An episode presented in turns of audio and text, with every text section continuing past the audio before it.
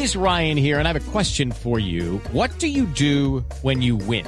Like, are you a fist pumper? A woohooer, a hand clapper, a high fiver. I kind of like the high five, but if you want to hone in on those winning moves, check out Chumba Casino. At chumbacasino.com, choose from hundreds of social casino style games for your chance to redeem serious cash prizes. There are new game releases weekly, plus free daily bonuses. So don't wait. Start having the most fun ever at chumbacasino.com. No purchase necessary. BGW. Void were prohibited by law. See terms and conditions. 18 plus.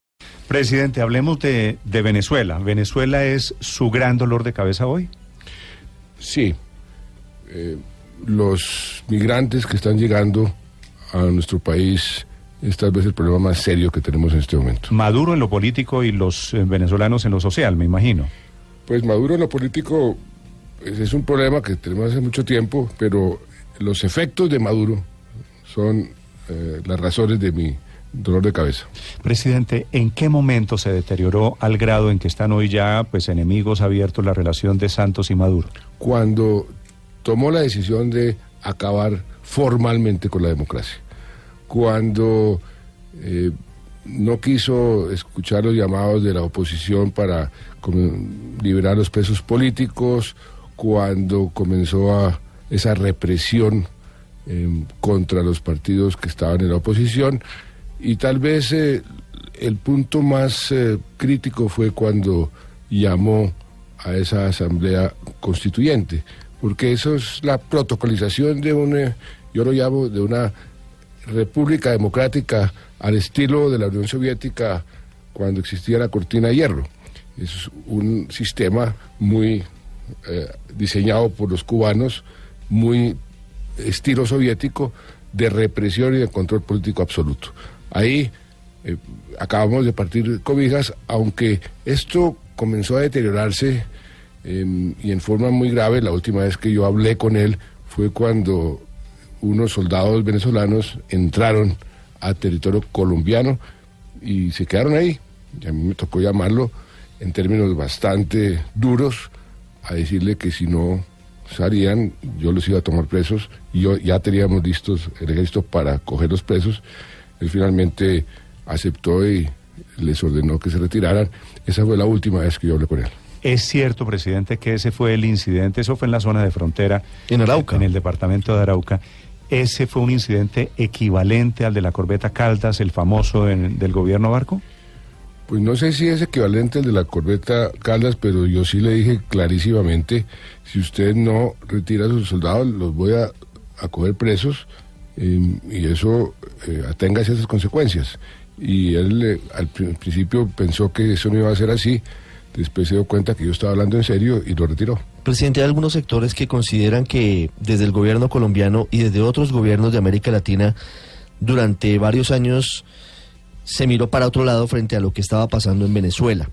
Venezuela fue garante de las negociaciones de paz con las FARC en Cuba y también han tenido algún tipo de, de, participación en las negociaciones con el ELN que hoy están paralizadas.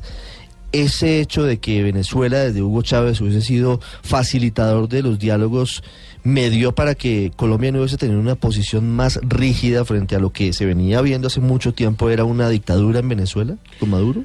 Pues mire que no es tan así. ¿En qué sentido? En que Venezuela siempre quiso actuar y siempre, siempre quiso eh, presentar lo que hacía con unas bases democráticas y siempre tomaba las decisiones eh, con base en su propia constitución, en sus propias leyes, eh, y ahí no había ningún cuestionamiento. Y eso impidió que Colombia o cualquier otro país dijera, mire, ahí están violando la democracia. Uno, si, si no están violando la democracia, pero están defendiendo unas tesis que son contrarias a las que uno eh, piensa o le gusta, pues eso es parte del juego. Entonces ellos estaban con su revolución bolivariana, pero utilizando los procedimientos democráticos. Fue cuando comenzaron ya a romper esos procedimientos democráticos que la situación comenzó a de deteriorarse en forma grave. Pero antes no había ninguna razón por la cual nosotros pudiéramos rechazar lo que estaba sucediendo en Venezuela. Eh, la autonomía y la soberanía de los pueblos es algo sagrado en la, en la diplomacia y en la política internacional. Inclusive, cuando yo hice las paces con Chávez. Se acordará que yo era, éramos enemigos acérrimos. Tal vez la persona que más duro criticaba lo que estaba sucediendo y lo que Chávez estaba eh, proponiendo era este servidor. Cuando nos juntamos ya él de presidente y yo recién elegido. En Santa Marta, Y tal yo vez. recién inaugurado en Santa Marta, le dije lo mismo, y se lo recordé, lo mismo que le dijo Reagan a Gorbachev.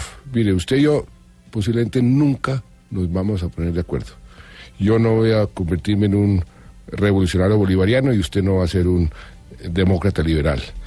Eh, pero podemos encontrar comunes denominadores que nos permitan a los dos pueblos ser mejores y respetarnos siempre y cuando eh, los procedimientos que utilicemos eh, sean también respetados eh, y trabajemos juntos. En el caso de Reagan y Gorbachev era para disminuir el arsenal nuclear. En el caso de Colombia y Venezuela era para buscar la paz en Colombia, que también afectaba a Venezuela y a toda la región. Presidente, pero ¿qué tan importante fue Hugo Chávez y Nicolás Maduro en el proceso de paz con las FARC? De 1 a 5, si nos puede dar un número. Pues eh, no sé unos cinco, pero sí fueron eh, determinantes, sobre todo Chávez, al comienzo. Al comienzo Chávez eh, dijo, mire, esto es lo mejor que le puede pasar a todo el mundo, a toda la región. Esta lucha armada es anacrónica y coincidía en, esa- en ese momento con lo que estaba diciendo Fidel Castro, además. Acuérdese que Fidel Castro dijo lo mismo en un momento dado. Sí, sí. Dijo, yo creo que este, esta lucha armada hay que terminarla y ayudó muchísimo, sobre todo al comienzo, que era tan importante, porque todo comienzo, sobre todo de un proceso de esta naturaleza, es difícil por la falta de confianza, por las prevenciones que hay y ahí ¿No habría Chávez podido mucho. haber proceso de paz sin Chávez? Pues yo no, no me atrevería a decir que no hubiera podido eh, haber procesos sin Chávez, pero sí puedo y tengo que reconocerle que fue un factor muy positivo en el proceso, sobre todo al comienzo. Presidente, Estados Unidos, Tillerson, con quien usted se reunió hace unos días, ¿alguien le ha hablado de una salida militar, de una intervención militar en Venezuela? No, no, y cuando vino el vicepresidente el Pence por primera vez a América Latina y tuvo el gesto con Colombia, y así me lo advirtió, el primer país que voy a visitar es Colombia y aterrizó en Cartagena lo recibí diciéndole, mire, eh, como el presidente Trump había sugerido una intervención militar, le dije, eso aquí en América Latina, al sur de Río Grande, va a ser- sería muy mal interpretado, muy mal recibido. Esa no es la solución. Una invasión de los marines eh, en Venezuela eh, resultaría catastrófica y además dejaría secuelas por varias generaciones. Y yo sigo pensando eso. Una intervención militar por parte de Estados Unidos sería catastrófico para Venezuela y para las relaciones entre América Latina y Estados Unidos. ¿Y Estados Unidos tiene claro eso? ¿Podría haber una Es- intervención militar sin Colombia? Estados Unidos tiene claro eso y me lo han dicho ya varias veces. ¿Y por qué Maduro lo volvió a repetir la semana pasada? Ah, porque Maduro eh, ha venido repitiendo eso hace muchísimos años, Néstor. No sé si usted hace el recuento de lo que Maduro, e inclusive el propio Chávez muchas veces, ellos siempre utilizan eh, el fantasma de la agresión externa para poder reprimir internamente. Y Maduro ha dicho, no una, mil veces, que Colombia y Estados Unidos están confabulados para invadir el territorio venezolano, pero eso no es nuevo.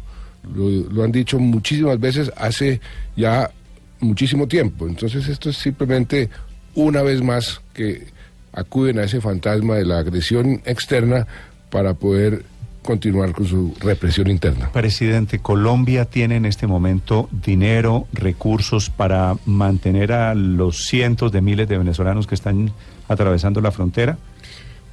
Pues miren, Néstor, hasta este momento hemos podido manejar la situación, pero están llegando más y más.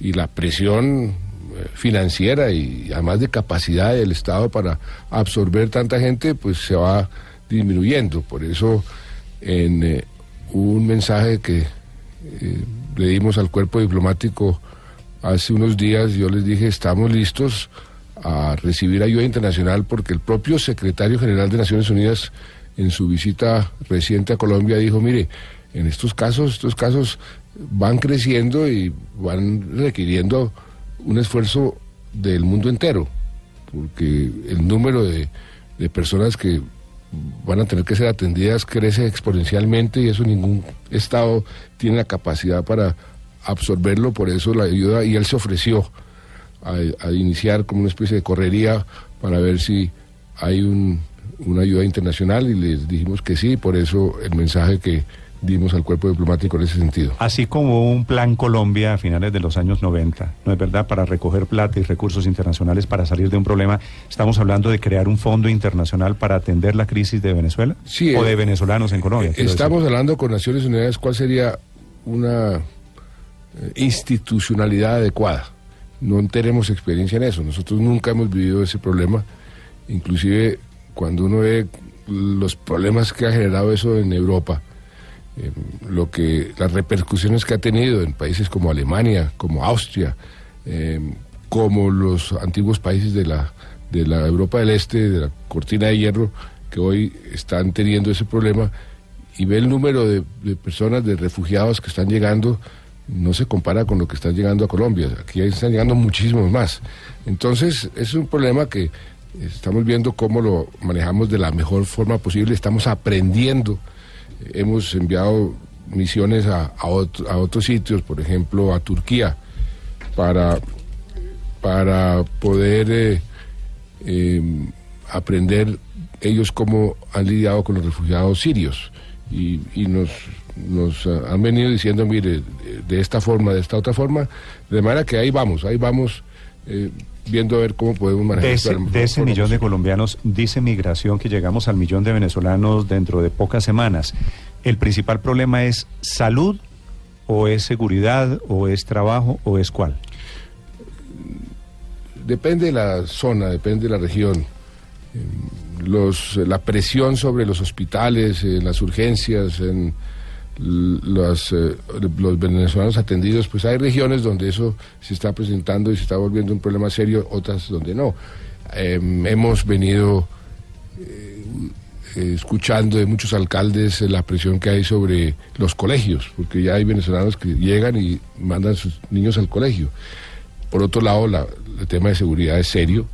En, en eso, sobre todo en las ciudades de frontera, en Cúcuta, el problema de seguridad se ha deteriorado muchísimo. O sea que es una combinación de diversos factores. Sí, presidente, hace poco el candidato Germán Vargas Lleras pidió que no se valide la votación de los colombianos que están en Venezuela, que llegan a ser hasta 6 millones, de los cuales pues una parte importante votan. ¿Usted qué considera al respecto? ¿Le gusta esa propuesta? Es que es muy difícil de, de impedir que colombianos que tienen derecho al voto, ese es un derecho constitucional, no lo ejerzan. Yo no, no vería cómo puede uno impedir que los colombianos que están en Venezuela que quieran votar puedan votar. Presidente, eh, sobre la cumbre de las Américas, ya que estamos eh, terminando el tema de Venezuela, el corresponsal en Caracas, Santiago Martínez, le quiere hacer la siguiente pregunta. Presidente, quiero preguntarle esta decisión de Lima de prohibirle al presidente Maduro ingresar a su país para la cumbre de las Américas. ¿Cree usted que colaborará o puede ayudar en solucionar la crisis, esta presión del bloque? ¿Y usted apoyaría esta decisión de no permitir al presidente Maduro ir a la cumbre de las Américas? El Grupo de Lima ya, ya se pronunció. El Grupo de Lima dijo que apoyaba al Perú en su decisión de desinvitar al presidente Maduro a la cumbre de Lima. De manera que ya la posición de Colombia ha sido clara y creo que sí, eso puede ayudar a presionar porque parte de la estrategia para ver si hay un cambio en Venezuela es la presión internacional.